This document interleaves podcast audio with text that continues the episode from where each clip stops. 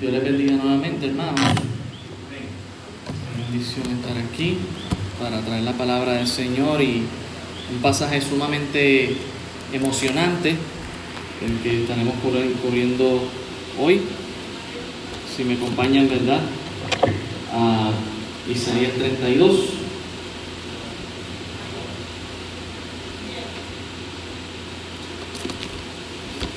Isaías capítulo 32.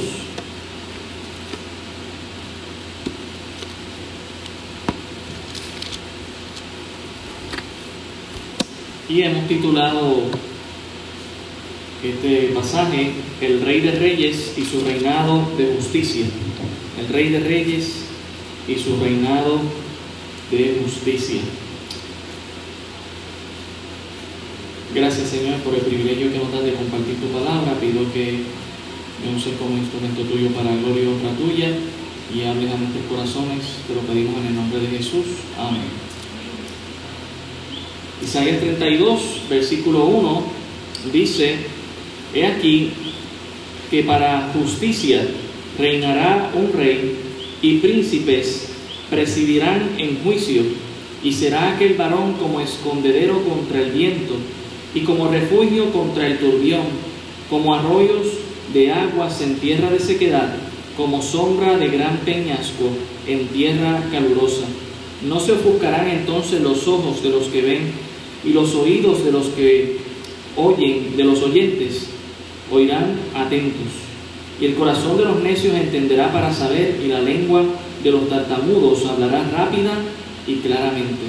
El ruin nunca más será llamado generoso, ni el tramposo será llamado espléndido, porque el ruin hablará ruinidades y su corazón fabricará iniquidad para cometer impiedad y para hablar escarnio contra Jehová, dejando vacía el alma hambrienta y quitando la bebida del sediento.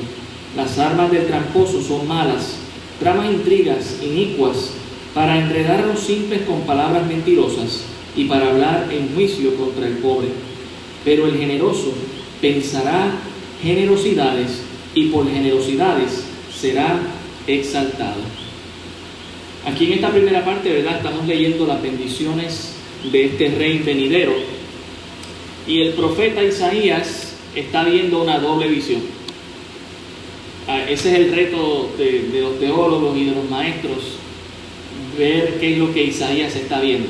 A veces hay que, hay que buscarlo, hay que jugar al escondite con él para ver qué es lo que él está viendo, ¿verdad? Y él está viendo aquí una doble visión, hermanos. Sabemos que la visión última es la visión de nuestro Señor Jesucristo, pero él está hablando de una visión de un rey más pronto. De hecho, en el contexto del versículo, eh, en el versículo 11 está hablando eh, eh, de un tiempo en específico, de aquí a, algo de más de un año. Así que él está viendo el contexto histórico de un rey que venía pronto, pero sabemos que en última instancia, quien puede cumplir con todo lo que hemos leído hasta el versículo 8 es de nuestro Señor Jesucristo. Y tomando en cuenta las profecías que están tanto en el capítulo 32 como en el 33, eh, estas profecías ambos miran al tiempo de la invasión asiria de Judá, pero eh, Isaías 30 y 31 se establece en el tiempo del rey Ezequías, cuando la invasión se acercaba a Jerusalén de hecho, vamos a llegar ya pronto a esos capítulos que hablan de eso. La mayoría de los comentaristas creen que el rey que reinará con justicia mencionado aquí fue el rey Ezequías. Y dado que dice que él reinará, esta profecía pudo haber sido dada al comienzo de la carrera eh, profética del profeta Isaías durante el reinado de Acaz. Es posible que la profecía de Isaías 32 fue dada durante el reinado de Ezequías y este anuncio se refiere a la última parte de su reinado de él. Y también es posible que fuera dada durante la época de Ezequías, profetizando al rey Josías. Entonces, ¿verdad? Hay dos posibilidades, ya que estos dos reyes encajan muy bien con lo que se menciona aquí. Si vamos al segundo libro de Reyes, capítulo 22, segundo libro de Reyes, el capítulo 22.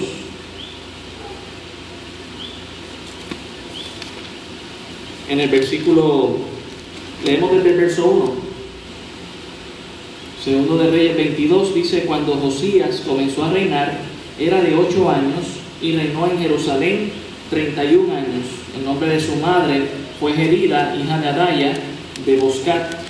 Y note lo que dice, dice, e hizo lo recto ante los ojos de Jehová y anduvo en todo el camino de su padre, de, David su padre, sin apartarse a derecha ni a izquierda.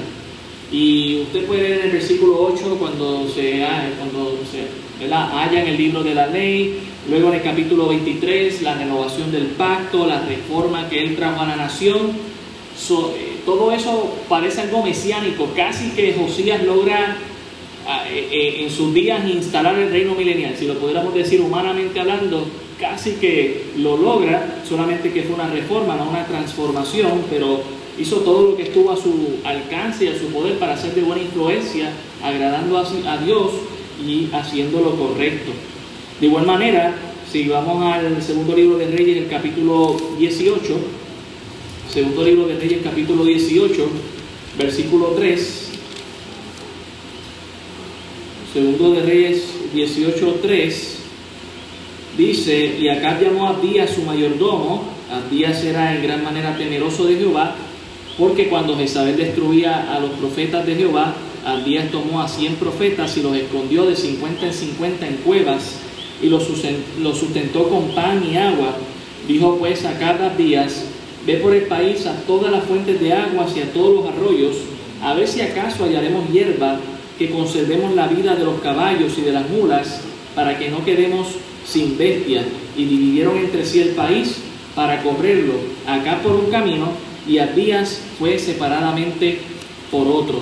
Y la mención que hago, ¿verdad?, acerca de estos dos siervos que se mencionan aquí, es que, sí, esto es segunda, de, perdón, ah, yo estoy en el pasaje que no, tiene el pasaje que no es perdón. Ok, segunda, segundo de Reyes 18, yo me fui a otro pasaje, perdón. Ok, versículo 3, ahora sí, hablando de Ezequías, e hizo lo recto ante los ojos de Jehová. Que estos dos siervos de los que leí en el pasaje anterior son, bueno, ahorita lo veremos, ahorita verán por qué lo leí, pero está bien, el Señor sabía todas las cosas.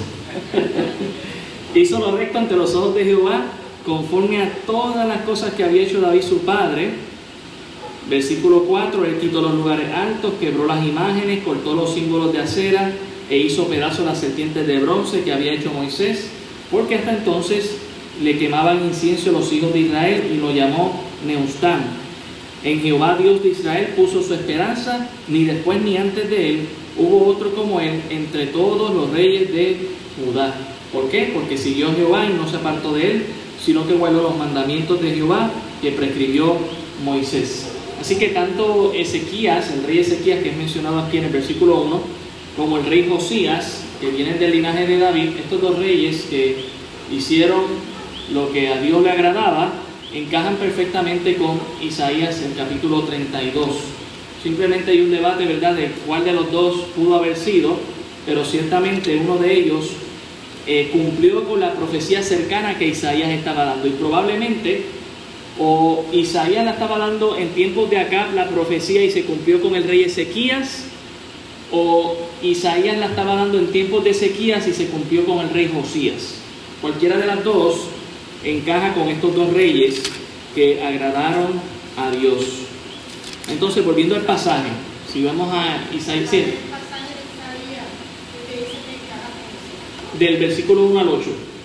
Sí. Ahora, esto es mirándolo a un futuro cercano, pero quien encaja esto al 100% es Cristo, reino milenial. Sí, Estamos viendo un doble cumplimiento. Ahora, mire el versículo, vuelvo allá a Isaías 32, 1.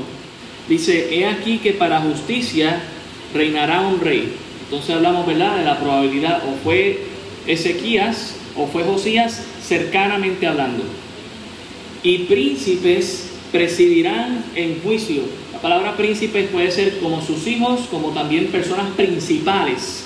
Y entre ellas, ¿verdad? Si fue el tiempo de acá, pues leímos ese pasaje en, el primer libro de Reyes, de hombres fieles que guardaban de otros hombres fieles, como también sucedió en el tiempo de Josías eh, con Sedna y otros líderes religiosos como Eliasim y el mismo profeta Isaías. Ahora, volvemos a lo mismo. Esto es Isaías mirando a un futuro cercano, que se pudo cumplir de esa manera. Si lo vemos en los días de Jesús, ¿verdad? Cuando Cristo venga, estamos hablando de que el Rey es Jesús, Que trae justicia y que esos príncipes, si pensamos en ellos rapidito por encima, eh, aunque es mucho más abarcador, recordamos que Jesús le prometió a los, a los discípulos que ellos se sentarían sobre tronos y juzgarían naciones. Así que para comenzar podríamos empezar con ellos, pero también sabemos que Dios nos ha llamado a nosotros como reyes y sacerdotes. Y verdad, eso lo hemos visto en Apocalipsis y también en el primer libro de, Pedro, en la primera carta de Pedro. Así que tiene un cumplimiento cercano a la misma vez que lejano. Ahora el cumplimiento cercano ya se dio, ¿verdad? En los días de Isaías. Un rey reinará en justicia en última instancia, podría ser, ¿verdad? Ezequías o Josías, que es una imagen del rey de reyes, nuestro Señor Jesucristo. Si vamos a Jeremías 23.5, Jeremías capítulo 23, versículo 5,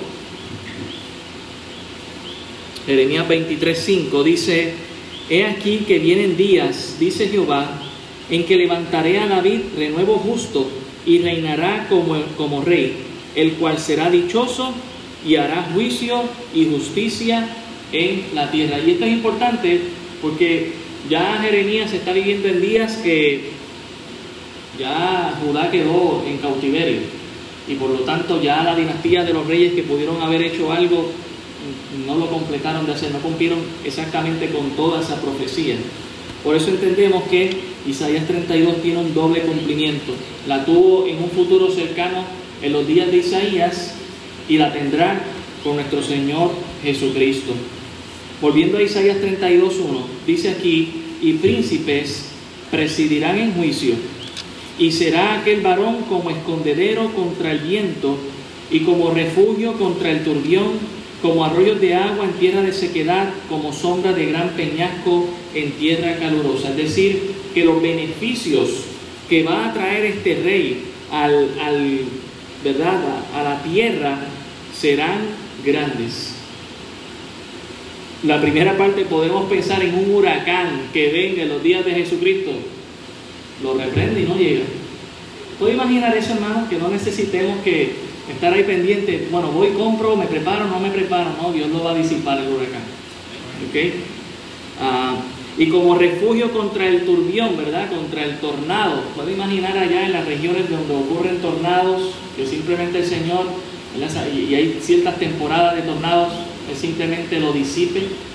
Eh, sabemos que en los, días, en los días que Él estuvo aquí en la tierra, reprendía las tormentas y, y ahí se acababa todo, pues así será en el reino milenial Él seguirá mostrando ese poder, hermanos.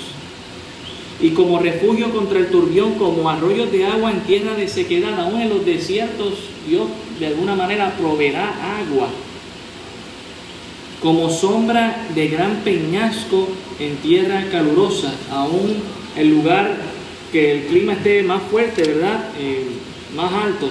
Esta tarde me trepé, me trepé en la guagua y estaba en 105. Yo creo que el termómetro se dañó de la guagua Obviamente nos baja un poco, ¿verdad? Siempre la, la temperatura cuando uno pone el aire, pero ¿puede imaginar eso que...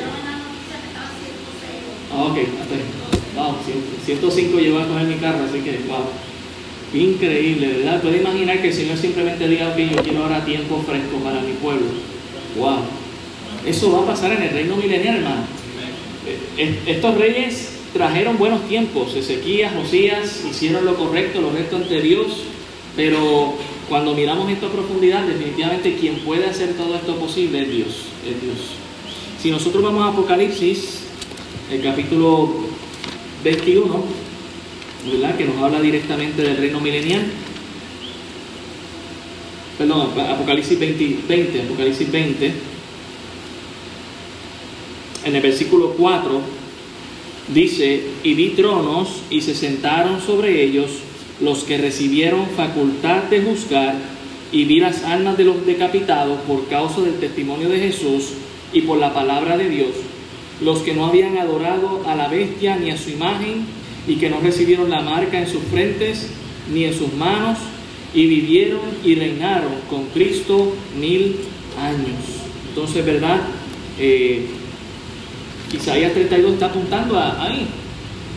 Este es el, el apocalipsis que se tenía en esos tiempos, la revelación que Dios había mostrado. Volviendo a Isaías 32, versículo 3, dice, no se ofuscarán entonces los ojos de los que ven y los oídos de los oyentes oirán atentos. Es decir, aquellos que tengan problemas para ver, dice, no, no, no van a tener ningún problema para ver lo que Dios les quiere mostrar, lo que Dios les quiere enseñar. No habrá problema de visión alguna. A ver, Cristo mismo, la, la, la imagen del verbo, la sustancia misma va a estar aquí presente en la tierra. No habrá necesidad de alguien que pueda estar eh, espiritualmente nublado, a no ser que esté lejos del Señor. Sabemos que durante el reino milenial, pues sí, habrá gente que no necesariamente va a aceptar a Cristo como, como el Mesías, ¿verdad? Como el Rey de Reyes y Señor de Señores. Pero aquel que esté cerca buscando la presencia del Señor no andará en tinieblas, ¿verdad? No andará ciego.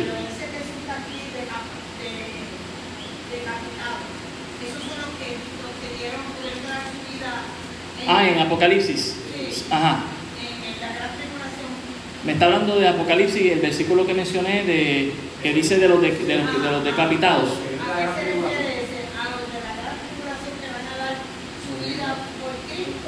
Sí, así, así, es como lo menciona.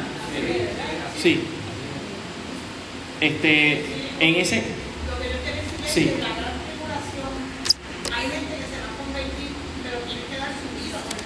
Sí. Sí, porque ¿verdad? Asumimos, asumimos que ya Cristo ha venido por la iglesia. Exactamente. Aunque todos juntos vamos a ser el mismo grupo que va a estar aquí eh, en el reino milenial. Me explico, ellos seguirán muriendo y seguirán entrando a la presencia del Señor. Y como dice en Apocalipsis 5, que le dice a los que están debajo del altar, esperen hasta que se complete el número de sus consiervos. Cuando ese número se complete y el Señor venga, en verdad, lo que es su segunda venida, tocando la tierra y reinando, ahí pues entonces todo ese grupo, incluyendo los decapitados recientes eh, de la gran tribulación, van a reinar en el milenio. Y, y, aún sobre ellos se les dará tronos para juzgar. Y podemos pensar en, los discípulos que ¿verdad? Jesús también les prometió que estarían en tronos eh, juzgando. Todavía hay Sí, sí, e, es. Ahora mismo estamos, ¿verdad?, lo que se le conoce como la época de la gracia, donde Dios a través de la iglesia ofrece salvación. Pero luego que ese misterio se resuelve, ¿verdad?, de la resurrección, ¿verdad?, lo que es el, el, arrebatamiento, aún en el tiempo de la tribulación, hay, Dios muestra su gracia en el sentido de aquellos que no se dejen marcar. De hecho, y aclaro esto, aún en el reino milenial entrarán personas que no se dejaron marcar y que tampoco creyeron en Cristo. ¿Ok? No, no porque recuerden que la marca, yo sé que con esto de la vacuna estamos, ¿verdad? Como que, wow, este, nos las quieren imponer.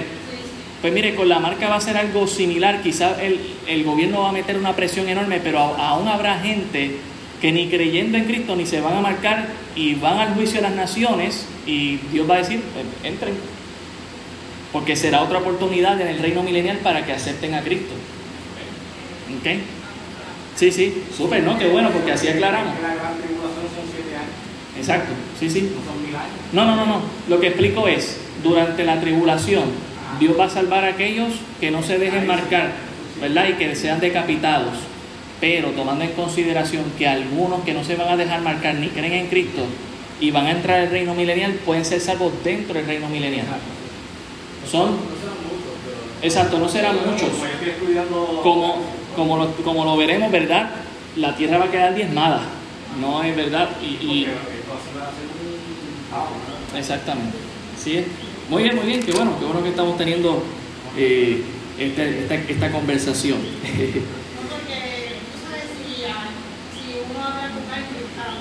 Claro. Pero claro, la idea es que se salven ahora para que no pasen por ese tormento. Claro. Pero si después van a tener que dar su vida. No, no, sé, no es lo mismo, ¿verdad? No es lo mismo ahora en el tiempo de la gracia que, que hacerlo en ese momento. Será difícil, pero es Dios mostrando su carácter, así como lo hizo en el Antiguo Testamento, ¿verdad? Eh, pues también en ese momento lo hará de esa manera. En el versículo 3 dice, no se ofuscarán entonces los, que, los ojos que, de los que ven, ¿verdad? No se van a enseguecer. Y los oídos de los oyentes oirán atentos. Es decir, que el que quiera escuchar de la palabra de Dios, eh, le, le, va, imagínense, Cristo mismo aquí, imagínense en el reino milenial, vamos para la iglesia con Cristo. ¡Wow! ¿Quién va a predicar hoy? Cristo. Pues claro que los oyentes van a querer estar ahí presentes, hermano. Eh, eso va a ser tremendo. Versículo 4. Y el corazón de los necios entenderá para saber. Es decir, personas que son ignorantes, Dios va a abrir su entendimiento y, van, y ellos van a captar. Es que yo no entiendo, es que nadie me lo ha explicado bien. Jesús les va a hablar y ellos van a entender sin ningún problema. Versículo 4, eh, segunda parte, y la lengua de los tartamudos hablará rápida y claramente. ¿Verdad? Aún aquellos que tienen problemas con el habla, y esos problemas se van a empezar a resolver cada vez, ¿verdad? Es interesante, aunque nuestra tecnología ha mejorado, hay muchos problemas de comunicación, niños con algunos déficits, ¿verdad? Que están llegando a nuestra sociedad y problemas de comunicación, ¿sabe qué? Eso no va a ser problema durante el reinado de Cristo. El versículo 5, el ruin nunca más será llamado generoso, ni el tramposo será llamado espléndido. Igualito que hoy, estoy siendo irónico, porque aquí a quien se glorifica es a Bob digo a quien, a Bad ¿verdad? Pero aquí nos dice que durante el reinado de nuestro Señor Jesucristo, ese, aunque hable ruin, eh, ruindades, dice, y su corazón, eh, aquí en el versículo 5, el ruin nunca más será llamado generoso. Ah, mira qué bueno, porque es que él hace tantas cosas buenas, sí, pero si está haciendo esto malo, no lo vamos a admirar como una persona buena. El ruin es básicamente una persona que hace mal, sí, y que causa ruin a sí mismo y a otras personas. Es otro, ¿verdad? Isaías usa un vocabulario extenso y para no repetir palabras, él usa muchos sinónimos. Así que qué buena pregunta. Y note lo que dice, ni el tramposo será llamado espléndido, ¿verdad? Aquella persona que, estos políticos que hacen sus trampitas y sus leyes, por más bien que se visten, espléndidos no serán llamados. Durante el reinado de Cristo va a haber justicia. Miren versículo 6. Porque el ruin hablará ruindades y su corazón fabricará iniquidad para cometer impiedad y para hablar escarnio contra Jehová. Estamos hablando ahí, hermanos, durante el reino milenial. Y note el título que se le da a la persona del reino milenial, Jehová, para hablar contra Jehová. Sé que Jesús es Dios, hermano, Jesús es Dios definitivamente, dejando vacía el alma hambrienta y quitando la bebida al sediento. Aún en el reino milenial habrá gente con, este pensamiento que le quiere hacer daños a otros. Pero eso no significa que Dios no pase justicia, al contrario, Él pasará justicia. En el versículo 7, las armas del tramposo son malas, trama intrigas inicuas para enredar a los simples con palabras mentirosas y para hablar en juicio contra el pobre. Algunos tratarán de reunirse y poner su propio consejo como hacen hoy en día, que están en nuestros lugares de autoridad, para hacer pecado, para hacer aquello que es incorrecto, para hacer aquello que es injusto y para dejar empobrecido al pobre. Pero Dios no, no pasará eso por alto, va a pasar justicia a esas personas. Versículo 8, pero el generoso pensará generosidades y por generosidades será exaltado. Imagínense, Dios mismo ¿Sabe qué? Que el gobierno está puesto para que exalte aquello que es bueno, cosa que poca hace, y para que castigue aquello que es malo, cosa que exaltan hoy en, el, hoy en día, lamentablemente. Eh, nuestro gobierno prácticamente exalta lo malo. No sé si ustedes vieron el video del baile ese en una escuela ahí. Exaltando lo, mala, lo malo. ¿Quién era? La directora del departamento de familia. Imagínense. Exaltando lo malo, hermano. ¿A, a, a dónde hemos llegado? Exactamente. A, ese punto hemos llegado, que verdad, lo bueno es malo, lo malo es bueno, como nos decía Isaías en capítulos atrás, así es. Pero ¿sabe qué? Que, eso no pasará en el reino milenial. Aquel que es generoso, Dios le va a exaltar en público. Y entonces aquel que pretendía con su malas conductas ser exaltado, ese ni lo miren, ni lo tomen de ejemplo, por favor. Que no sea influencia, tomen de influencia este buen ejemplo. Qué bendición será definitivamente que durante el reino milenial Dios va a impartir y traer su justicia y será una justicia que llegue hasta la eternidad, hermano. qué bendición, qué bendición, porque eso es lo que deseamos como hijos de Dios. Deseamos que esto sea ya. No hay gobierno, no hay rey, podríamos pensar en Ezequías, fue un tremendo rey, podríamos pensar en Josías, tremenda reforma que trajo, humanamente hablando, ¿verdad? De tratar de alinear a todo el pueblo, buscar a Dios, pero nadie lo hará como nuestro Señor Jesucristo lo hará. Y eso viene pronto, hermanos. Ahora en el versículo 9 va a hablar, a, ¿verdad? Él va a cambiar de audiencia y va a hablar a las mujeres específicamente. Muy interesante este pasaje.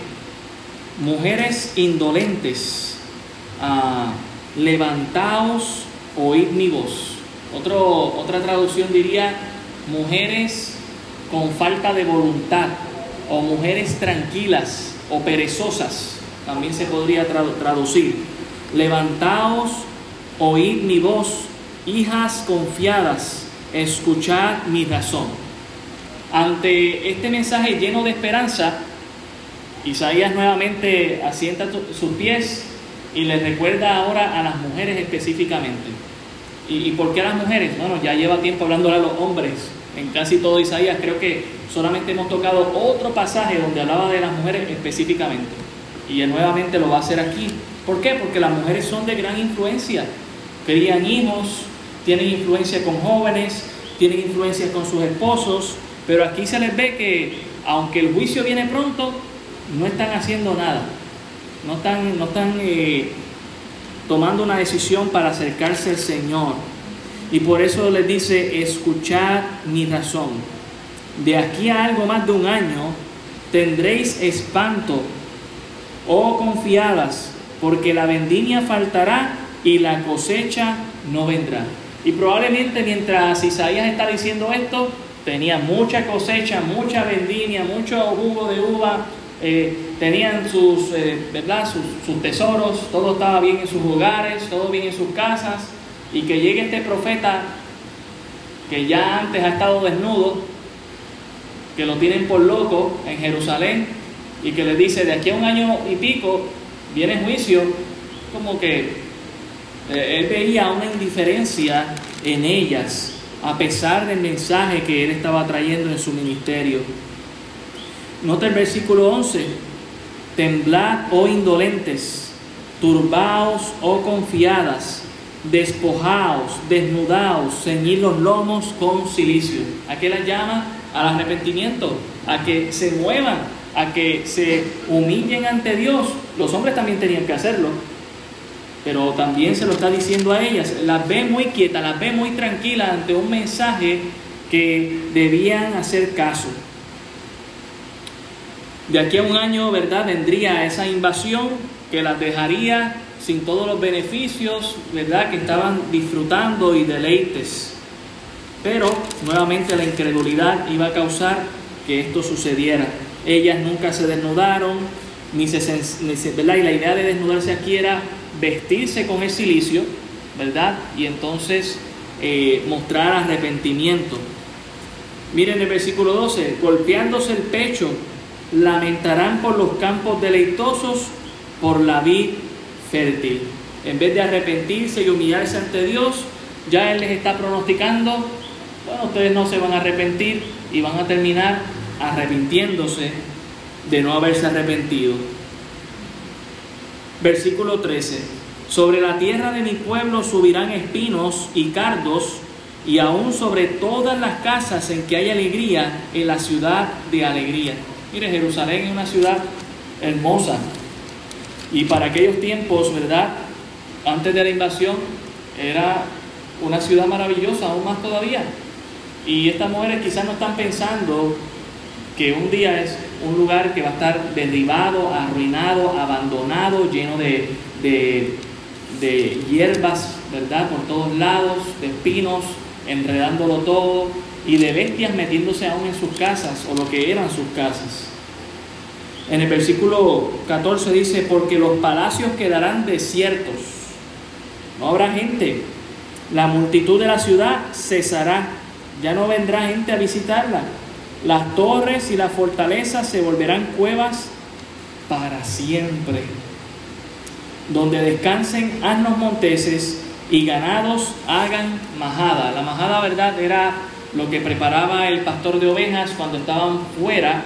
El pastor de ovejas tenía que llevar sus ovejas a, pastar y usualmente el pasto bueno no estaba cerca de casa, había que viajar a diferentes regiones en las montañas y entonces ¿Dónde me quedo? Bueno, pues el pastor hacía como una pequeña choza y una pequeña cerca para que las ovejas se sintieran seguras. Esa era la majada. ¿Y cuál iba a ser la majada después de esta invasión para, para los animales? Pues iba a ser la muralla de Jerusalén. Allí era donde los animales iban a vivir y no los seres humanos. ¿Dónde iban a estar los seres humanos? Cautivos en Babilonia, no en sus hogares. Dice aquí, hasta que, versículo 15, hasta que sobre nosotros sea derramado el espíritu de lo alto y el desierto se convierta en campo fértil y el campo fértil sea estimado por bosque. Noten que Isaías está diciendo, esto va a seguir sucediendo y nada lo va a detener y no va a parar hasta que el Espíritu Santo llegue a nuestras vidas. Esta enseñanza del Espíritu Santo, del derramamiento, lo podemos ver en otro pasaje si vamos a Joel capítulo 2. Joel capítulo 2.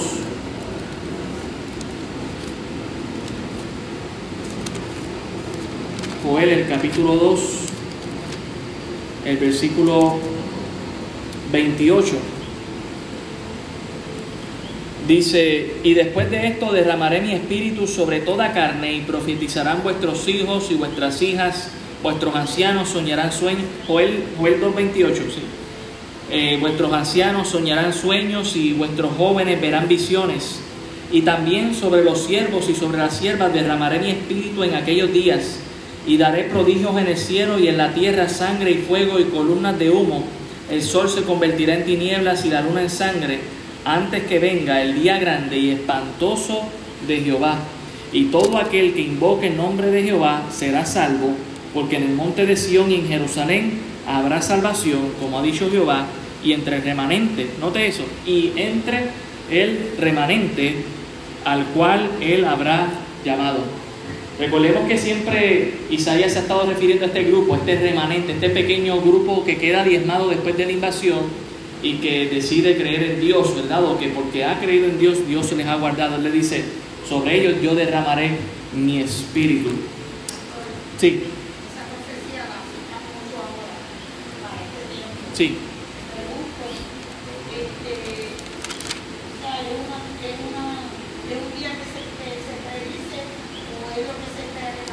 Es un día que se predice, hermana, del futuro. Y dice que es antes del día espantoso. Sabemos que ese día espantoso, ¿verdad? Definitivamente cuando venga la tribulación. Muchos comentaristas están bastante de acuerdo que esto es bien específicamente sobre el pueblo de Israel más que sobre la iglesia. Ya la iglesia tiene el Espíritu del Señor. Hemos sido ¿ah?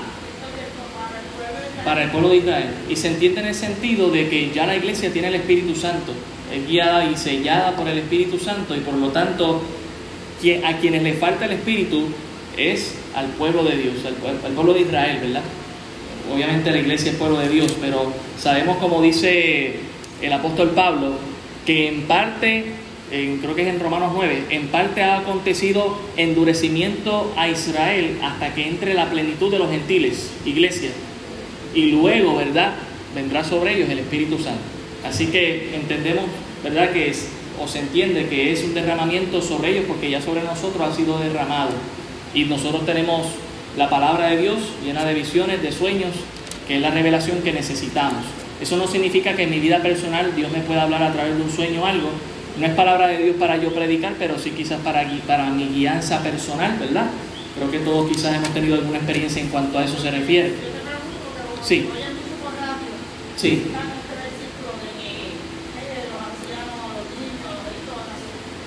Sí. Es del futuro y, es mirando al pueblo de Israel que ustedes saben que no han visto, a, la gran mayoría del pueblo de Israel no ve a Cristo como el Mesías. Y tomando en contexto Isaías 32, es que Jesús está cumpliendo lo que le prometió a, David, de que él reinaría, ¿verdad? Eh, para siempre en su trono y, ¿verdad? Con eso comienza el reino milenial. Eh, y hemos estado viendo al milenio, pero ahora aquí está diciendo, yo no estoy viendo ningún cambio, no voy a ver ningún cambio en el pueblo de Israel hasta que el Espíritu venga y les convenza definitivamente a esta gente. Es lo que está diciendo el pasaje. ¿Sí? Y qué bendición, ¿verdad? Eh, que nosotros hemos sido convencidos por el Señor. Y miren los beneficios. Cuando el Espíritu Alto descienda sobre ellos, como así ha descendido sobre nosotros, dice, el desierto se convertirá en campo fértil. Es decir, que aún aquello que está muy seco será productivo en los días en que el Espíritu baje. Y el campo fértil será llamado por bosque, es decir, ya algo que produce, producirá en gran abundancia. Eh, será multiplicado el efecto de bendiciones. Y eso solamente lo puede hacer el Señor. Digo, vimos también los primeros pasajes, los primeros versículos, ¿verdad?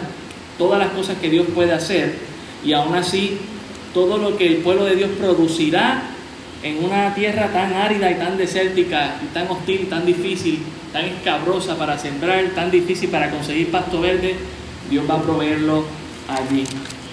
En el versículo 16 dice, y habitará el juicio en el desierto. Es decir, nadie se va a escapar, nadie se va a salir con la suya, no va a escapar en el desierto, allí no me agarran, allí va a haber juicio.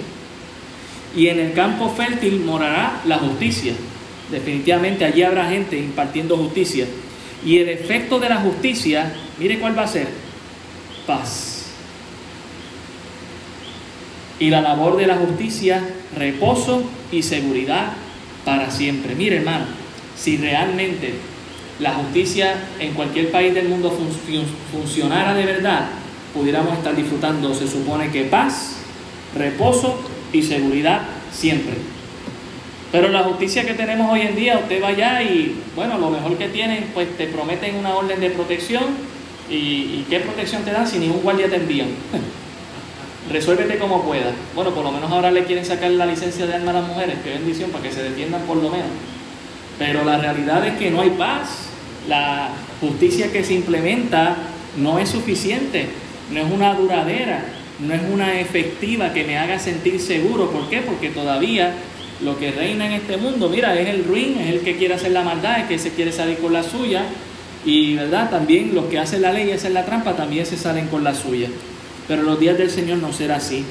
En el verso 18 dice, y mi pueblo habitará en morada de paz, en habitaciones seguras y en recreos de reposo. Y cuando nos habla de morada de paz, podemos pensar, quizás para nosotros es chocante ir a otros países y que no tengan reja. Y uno dice, wow, pobrecito, si los cogen por la noche, ¿verdad? Porque estamos tan acostumbrados en nuestro país a estar bien encerraditos, bien aseguraditos. Pero puede imaginar vivir en, en una casa que tenga una entrada que nunca se tenga que cerrar, que usted no tenga que poner alarma ni cámaras de seguridad, que usted pueda acostarse y dejar las cosas en el patio y nadie se las lleva. Hasta los carros se llevan hoy en día. si los dejas al frente de tu casa. Ay, ay, ay. Pero no va a ser así cuando estemos con el Señor, hermanos. Morada de paz, habitaciones seguras. Y note eso. Y en recreos de reposo. E, e, e, el aún descansar va a ser un momento de recreativo, de bendición. Eh, mire, Dios no es un Dios aburrido. La palabra recreo es placer correcto. La palabra recreo es buen tiempo. Y qué bendición que tendremos recreos que traerán reposo, descanso a nuestra vida. Y cuando caiga granizo, caerá en los montes y la ciudad será del todo abatida. Espérate, ¿qué pasó aquí? Isaías otra vez está diciendo, viene juicio, mientras tanto que, se está prometiendo bendición a los que creen, está diciendo, viene juicio, va a caer granizo al pueblo de Jerusalén Caerá en los montes y la ciudad será del todo abatida. Y nuevamente llega el versículo 20, otra bendición. Dichosos vosotros. Podríamos decir, bienaventurados. ¿Quiénes? Los que sembráis junto a todas las aguas y dejáis libres al buey y al asno. Y esto, ¿verdad? Eh, conforme a una ley levítica en cuanto al trato que se le da a los animales, el, trato correcto, los, pongo a trabajar, me producen, los suelto. Ya no, no sigo usándolos, ¿por qué? Porque ya he logrado el efecto deseado. Es muy interesante, los que sembráis junto a todas las aguas, ¿verdad? Si lo pudiéramos eh, profundizar en el pasaje, usted y yo hemos sido llamados a sembrar, hermano. Y sembramos con la palabra del Señor, la cual muchas veces el apóstol Juan la considera como agua, como agua. Somos bienaventurados aquellos que sembramos junto a todas las aguas. La verdad es que el reino milenial será una bendición para nuestras vidas. El Rey de Reyes y su reinado de justicia será uno que vendrá muy pronto. Nada va a impedir que el Señor venga, nada va a impedir, impedir que esto se cumpla.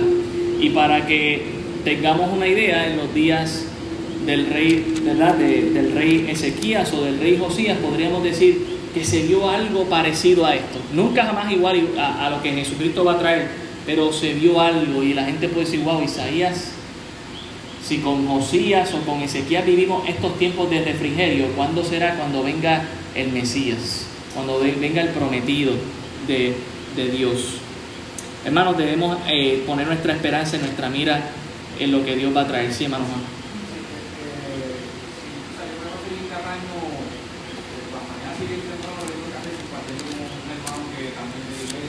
Amén. Sí el mundo tiene el mundo tiene una perspectiva de que ellos dicen que la iglesia lo que hace es meterle miedo al mundo. Si Cristo viene, si viene Cristo, si viene esto. Sí. Ellos dicen que, que, que Dios no puede ser tan malo para, para mandarlos a ellos al infierno, para algo sí. no tienen Pero que ellos entienden que nada, que cuando uno muere, pues ya ahí se acabó todo y se va a dejar el comer. O sea, tienen una cosa tan dentro que que no, no se preocupan de buscar algo. Pueden ir cualquier predicación por aquí esquina, sí. pero lo, lo, lo, pasan por acá. O sea, que no hacen lo importante porque entienden que cuando muere se acabó todo y sí. Y la, pregunta es si han muerto alguna vez, para comprobarlo. o si le han preguntado a algún muerto, ¿verdad? Así es, sí, y, es triste, ¿verdad? Y eso nos debe seguir llevando y motivando a, a, seguir compartiendo la palabra del Señor y que sea el Espíritu Santo quien, quien les convenza, ¿verdad?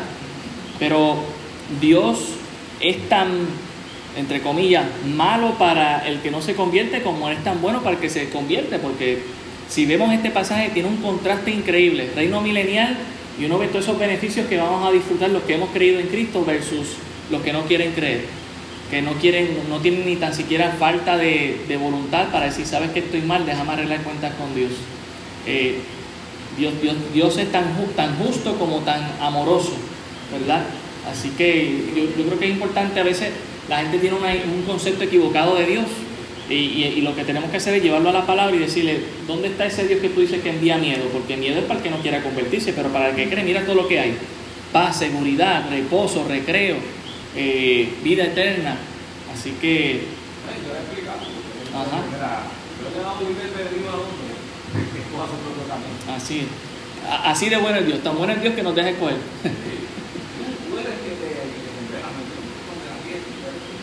Así. Sí, hermana.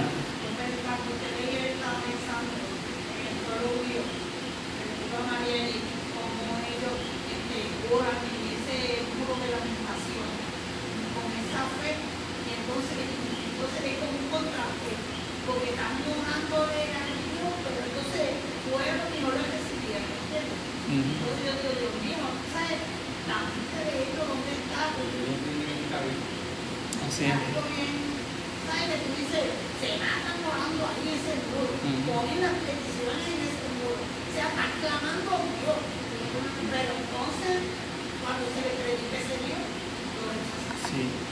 Como, como mismo Dios decía, este pueblo de, labios me honra. Entonces, ¿verdad? Quizás los vemos ahí en los muros haciendo sus oraciones, pero van a sus casas y viven su vida como quieren. Pero los vemos ahí, cuando llega el momento del muro, eso es, olvídate.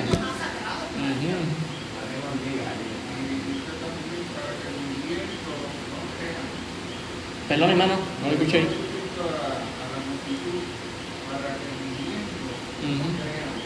Así.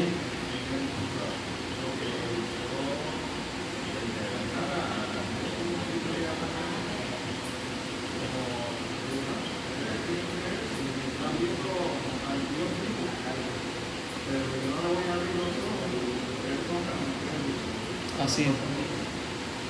Sí, Esteban. Ya que este,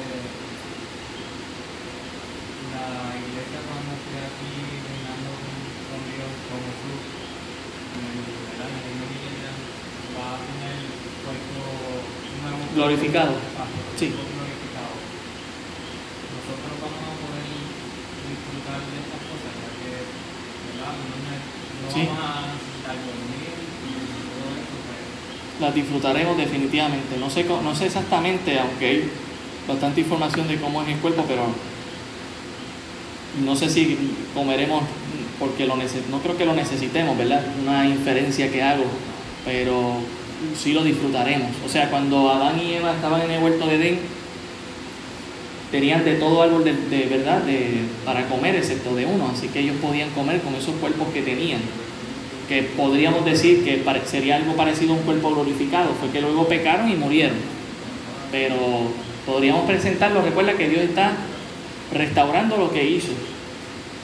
El, el- el- el reino de Dios comenzó en Génesis y fue interrumpido, no ha sido derribado, simplemente fue interrumpido por un tiempo y se va a restaurar. Lo que teníamos en Génesis lo vamos a disfrutar en el reino milenial. Así que si se comía en Génesis, vamos a comer en Apocalipsis. Qué bendición. Pero buena pregunta. Sí, hermano. Ah, ok. Qué bendición, hermanos. Exactamente, ¿verdad? La boda de Cordero y también está el árbol de, de la vida, las que las hojas son de- para la sanidad de las naciones. Así que algo comeremos. Mm, eh, vamos a comer, no, no sé qué, yo creo que podemos, a lo mejor comeremos un pollo de Kentucky glorificado. Tenía que tirarme, hermano. Padre, gracias te damos. Qué bendición escuchar tu palabra. Qué bendición, Señor, tener nuestra esperanza puesta en este momento tan glorioso que tú nos vas a permitir vivir, Señor, porque hemos creído en ti. Ya por fe nos has sentado en esos lugares celestiales. No porque lo merecemos, sino por tu amor y tu gracia, porque hemos creído, nos hemos arrepentido, Señor. Y te pedimos que esto nos anime eh, y, ponga también un peso, ¿verdad?